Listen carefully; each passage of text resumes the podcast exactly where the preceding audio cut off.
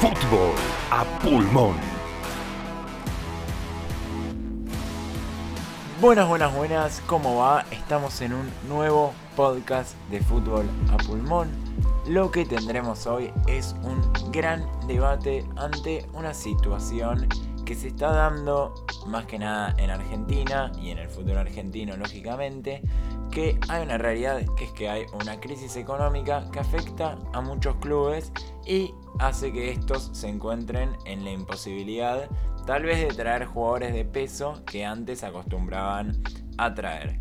Por lo tanto, el uso de jugadores de las categorías inferiores de los clubes es cada vez más habitual y tiende a potenciarse aún más. La pandemia y las ausencias por COVID, la doble o triple competencia, también incentivaron y obligaron su uso. Y no solamente en los equipos de menor poderío económico de la liga profesional, sino que River y Boca, por nombrar dos ejemplos de clubes de más poderío económico, también están usando muchos jugadores de las inferiores. Pero cuando estos clubes miran para abajo, ¿qué ven?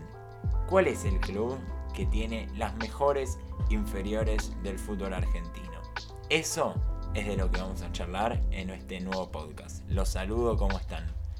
Hola Santi, ¿todo bien? Bueno, eh, la verdad que se viene un muy lindo podcast y ya estuvimos hablando y ya tenemos diferencia de opinión. ¿Por qué? Y bueno, ya por lo que hablamos, no creemos que el club que mejor inferiores tenga no es el mismo.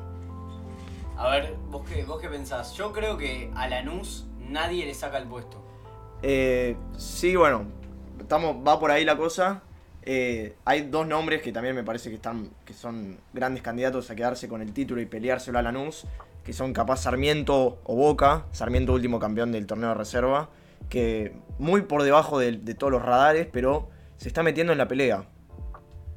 Sí, yo creo que, que Lanús también es un club que saca muchos jugadores y muchos jugadores de calidad, pero tal vez no están del modelo saca un jugador y lo vendo como tal vez sí lo fue estudiantes en estos últimos torneos que por vender jugadores como Brian Sarmiento, eh, no Brian Sarmiento, Darío Sarmiento, Nahuel Esteves y, y Titi Rodríguez y también Pellegrini se pudo armar con jugadores del fútbol local y le dio espacio para respirar ya que vender jugadores en dólares hoy es algo muy importante, mismo River y Boca con, con Valerdi y, ventas como la de Martínez Cuarta también pudieron tener, Martínez Cuarta, Palacios por nombrar algunos, también pudieron tener bastante oxígeno.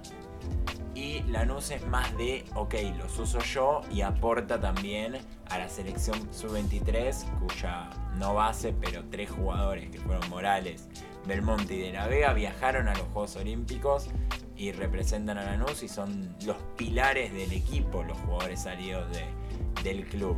¿Qué pensás vos, Tommy? No, sí, pero fíjate que, que también tenés a Lanús que tiene jugadores jóvenes como pueden ser de la Vega, Belmonte, Bernabé, que eh, están siendo potenciados y no como el caso de Boca, que por ejemplo, por dar un ejemplo, eh, Valerdi, que se fue al Borussia Dortmund habiendo jugado muy pocos partidos y creo que también está bueno como poder explotar, por decir eh, de alguna forma, a los jugadores que salen de inferiores y no venderlos eh, prematuramente. Y es lo que está haciendo Lanús. Pepo de la Vega tiene un futuro eh, a nivel mundial. Lo mismo digo con Belmonte y Bernabé va por ahí también, no, no obviamente a la misma escala, pero son jugadores que, que se proyectan, ¿no? Es que yo creo que la pregunta que nos tenemos que hacer es ¿cuál es el objetivo de tener las inferiores? Si tener un modelo más, eh, crecer, eh, hacerlos crecer, que debuten en primera y venderlos al poco tiempo, o hacerlos crecer, que debuten en primera y mantenerlos en primera para lograr con ellos construir un equipo. Eh, yo creo que Boca con este cambio de dirigencia tomó un nuevo direccionamiento. Antes era mucho más del primer modelo, el de sacarlos, crecer y, venderlos. Y ahora por, Boca es por dar un ejemplo, porque es el caso más renombrado, por ejemplo, que tuvo eh, dos partidos jugando con 11, 11 jugadores de las inferiores pura y exclusivamente por, por casos de- necesidad, claro, sí. por necesidad básicamente, por lo que la pandemia nos está obligando. Y esa es, es la pregunta que yo creo que nos tenemos que responder. ¿Qué opinan?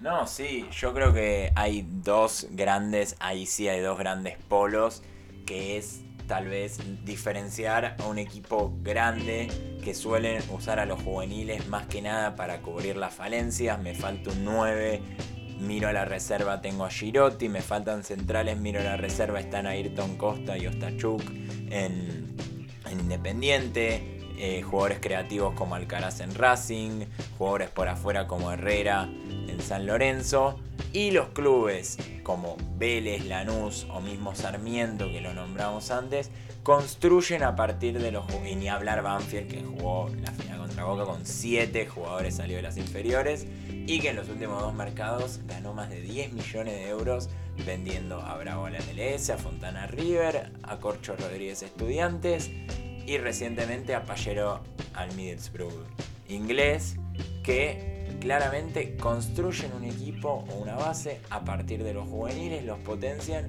y después si los venden o si los usan también tiene un rédito deportivo y no solo económico. Yo creo que en los grandes sí es más para suplir una falencia que, como hablábamos, la crisis económica no te permite tal vez traer un 3, usas a Sandes, no te permite traer un jugador creativo para suplir a Nacho Fernández, usas a Roleiser y eh, así con todos los clubes grandes o de más poderío económico. Sí, pero podemos. La pregunta que les quiero hacer es: ¿podemos decir que, por ejemplo, las inferiores de River son mejores que la de Colón? Que sacando jugadores como Farías, Garcés, Mesa eh, y lo que mencionabas antes, Pierotti. eh, ¿Podríamos decir que las inferiores de River son mejores que la de Colón, sabiendo que River tiene muchísimo más poderío económico y quizás Colón, eh, que también igual tiene, pero mucho menos, puede arreglárselas, entre comillas, o, o tenemos que decir no. Como River tiene guita, River puede pagarlo, entonces las inferiores de River son mejores. Es que no es, no, creo que no depende nada más del poderío económico, que es algo que me parece muy eh, actual, que en un momento River puede estar mejor, en otro puede estar peor, sino que la etiqueta que tiene River, lo, cómo eh, los jugadores, los clubes europeos ven a River, cambia mucho de cómo ven a Colón. Eh, es uno de los uno de los dos equipos más grandes de América, River, sin, sin lugar a dudas. No, lógicamente, además de River sí se puede dar el salto a Europa. Pero tal vez un jugador de Colón necesita pasar por River, Boca, claro, como el San caso de Lo- Alario. Sí, Alario, sí, por ejemplo. Claro. con estos dos clubes. eh, no es la misma. eh, no es el mismo, la misma ventana por la que se te ve, básicamente. De- entonces yo creo que ahí está la diferencia porque Colón puede tener muy buenos juveniles, que nosotros lo vemos como muy buenos, pero un club europeo, un scouter que viene de, de- de algún club grande de Europa, eh, no los va a ver de la misma forma simplemente porque dicen, che, ¿por qué este están jugando en Colón y no en River? Si es tan bueno. Y nosotros capaz lo ten- tenemos una visión distinta de, este pibe se crió toda su vida en Colón, ¿por qué abandonaría Colón? Yo creo que es la visión cultural que tenemos también muy distinta de, de los clubes europeos y por lo cual es muy importante para muchos jugadores antes de dar el salto a Europa, que se les recomienda mucho primero dar el salto en Argentina. Pasate a un club grande, demostrar que sos bueno ahí y recién ahí pasate a Europa. Y ahí entra en juego un nuevo jugador que es la MLS, que es tal vez muy buscadora de talentos en Sudamérica y que, como decíamos, eh, Titi Rodríguez de- se fue desde estudiantes ahí, ahora Navarro, Barco. eh, Barco, Nava- Almada, también eh, por problemas de transferencia no pudo irse a Estados Unidos, pero la idea era que lo haga. Eh, Sos, Santi Sosa, Navarro se fue, fue de los mejores Es jugadores de talleres y se fue. Y, y tal vez es un pescador de jugadores jóvenes que, que sí ayuda a dar un salto que tal vez no es tan grande, pero que es una ventana también para los clubes de Europa y que es otra alternativa a River y a Boca simplemente porque se cobra en una moneda mucho más cotizada como es el dólar, más allá de la competencia que pueda requerir o que pueda tener jugar en River o en Boca. Es otra alternativa que muchos jugadores de las inferiores están tomando, pero claramente eh, con eso también nos estamos corriendo un poco del eje. Pero era también para mencionar que Europa ya no es lo único a lo que aspirar. Igualmente, si me, permite, si me permitís agregar, estamos viendo que el salto a la MLS está resultando un poco cuestionable porque esperábamos que Barco esté cuánto, uno o dos años en Atlanta Sí. y no está pasando eso. Barco está hace tres años, si no me equivoco ya, y no tiene pinta de que dé el salto dentro de muy poco. Eh, hay que ver, porque es una situación bastante nueva para todos los jugadores. es- se está recién empezando a experimentar, a agrandar la MLS. La verdad que Estados Unidos está muy interesado en hacer crecer lo que, lo que ellos criminalmente llaman el soccer. Eh, entonces es una apuesta irse a la MLS.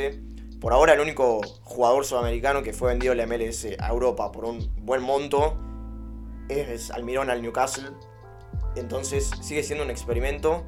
Eh, entonces yo creo que ver, ver la MLS como un nuevo Europa no, no me parece todavía lo mejor. Sí, corriendo un poco de- del eje MLS y yendo un poco más a lo que fue la crisis económica en Argentina, que todavía está, está muy, muy grave. El fútbol argentino se le sacó mucho valor. Los, los clubes vienen y por mucho menos se llevan jugadores que después revenden a, a mucho más. Y sin ir más lejos, uno dice quizás, bueno, pero hay crisis económica, quizás también bajaron, bajó el nivel futbolístico. Pero tenemos acá el ranking de los 100 mejores jugadores o de los más prometedores del mundo, según CIES, que es el Centro Internacional de Estudios Deportivos, que tiene sede en Suiza. Y dice que Facundo Farías de Colón, increíblemente, el primer jugador, el más prometedor del fútbol argentino, Facundo Farías, en el puesto número 29. Que lo es. No. Sí, de menos de 20 años, aclaramos. Es un ranking con jugadores de, de menos de 20 años y Facundo Farías ocupa el puesto 29. Lo cual lo ubica muy, muy, bastante, muy bien el, eh, dentro de, de todos los jugadores del mundo, sub-20. Sí, sub-20 me faltó agregar. Y Cristian Medina en el puesto 39. Velasco 42 y bastantes más que, que podemos nombrar, pero, pero se nos estaría yendo un poco de tiempo. Que es esto. O sea, para mí, esta es opinión personal.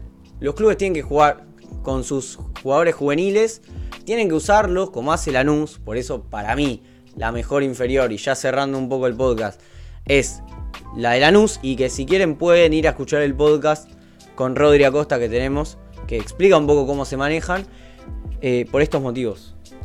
Sí, tal vez por eso será que, que o sea, tal vez la selección y el plantel de los Juegos Olímpicos está conformado por cuatro jugadores de eh, salidos de argentinos, el semillero del mundo, eh, tres de Banfield, tres de Lanús, tres de Vélez y dos de San Lorenzo. Obviamente algunos eh, clubes también aportaron, no son los únicos que aportaron, pero esos son los que más aportaron y que también eso habla de una estructura y no solo de individualidades como tal vez en el ranking del CIES, que tal vez son más las individualidades y no una estructura armada para que juvenil que salga, juvenil que se le garantiza el éxito. Entonces, para terminar, podríamos tal vez, tal vez sí eso, armar eh, cada uno, decir para él de los tres cuál es eh, el mejor, la mejor inferior y rapidito un porqué para ya poder cerrar. Sí, yo ya di mi porqué y cuál es la mejor inferior y es Lanús para mí. Eh, para mí, actualmente es Banfield, segundo Lanús, y capaz me parece que es justo poner a Boca en el tercer lugar. La verdad que Banfield está haciendo un laburo bárbaro lo que hizo con los juveniles en, el último torneo que llegó a la final con Boca y perdió por, nada. Es un trabajo muy meritorio, pero lo de Lanús también. Mi único conflicto con Lanús es que están sacando de mucha calidad, pero no en tanta cantidad. Eh, bueno, Santi. Sí, para mí sin duda se está entre, entre Lanús o Vélez, no, no veo por qué no pueden compartirlo. La plata que generó, o los ingresos económicos que generó Vélez en, cuanto a ventas de jugadores salidos inferiores en la última década, casi empata al de River como el, como el club con más venta, eh, con más dinero ganado por ventas de, de jugadores de, de las juveniles. Y eso hace que de tanto vender puedan incorporar otros jugadores que le dio un salto de calidad verdaderamente al equipo. La plata que entró por el Monito Vargas, la que va a entrar en, su momento por Thiago Almada, cuando esto se dé.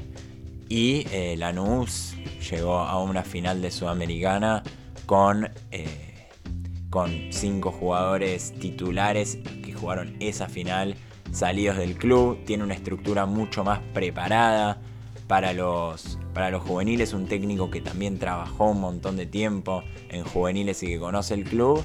Y que sin dudas eh, son para nosotros los mejores equipos y los equipos que tienen las mejores inferiores en el fútbol argentino. Un- una fuente de jugadores que, que esperemos le pueda dar muchos beneficios al equipo, a los equipos en los próximos torneos y que puedan seguir enriqueciendo el fútbol argentino que, que tanto amamos. Esto fue todo por hoy, nos vemos en el próximo podcast de Fútbol a Pulmón.